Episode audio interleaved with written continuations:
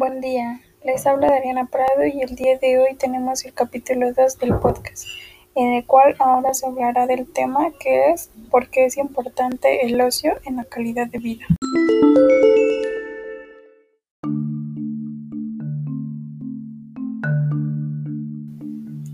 Para empezar, ¿qué es el ocio? Es el tiempo libre o descanso de las ocupaciones habituales. ¿Y qué es la calidad de vida? La calidad de vida puede ser definida como la combinación de las condiciones de vida y la satisfacción personal, ponderadas por la escala de valores, aspiraciones y expectativas personales.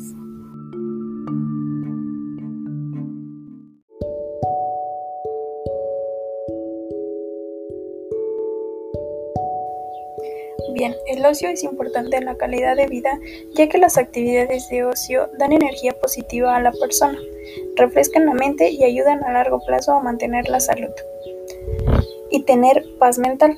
Las investigaciones han demostrado que un poco de ocio diario reduce el riesgo de tener diabetes e hipertensión, mejora la salud física, mental y la calidad de vida.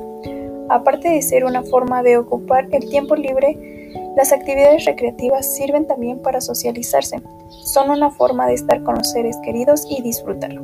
Además de darnos la oportunidad de conocer gente nueva, crear nuevas amistades y de aprender cosas nuevas. El ocio también nos acerca a la naturaleza, lo cual relaja el cuerpo y la mente.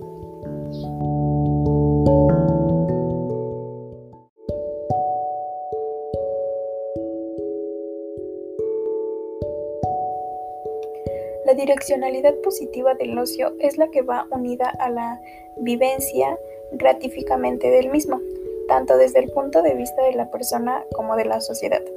Esta vivencia gratificante aumenta la salud y el bienestar, promoviendo estados de ánimo positivos y experiencias motivadoras. Hood 1990. O bien, el ocio puede ayudar a vencer la sociedad y así contribuir al bienestar de las personas. Calday y Smith, 1998. Igualmente, las investigaciones basadas en los mecanismos asociados al ocio promueven la ayuda a satisfacer o reducir los efectos negativos del estrés. Coleman y Also Ajoma, 1993. Por consiguiente, todos estos estudios dan en cuenta de la importancia del ocio en su directriz positiva de bienestar y desarrollo hacia un aumento de la valoración de la calidad de vida.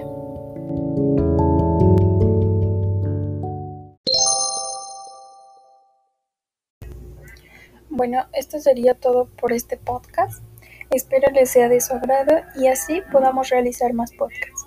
Nos vemos al próximo. Se despide de ustedes su amiga Dariana Prada.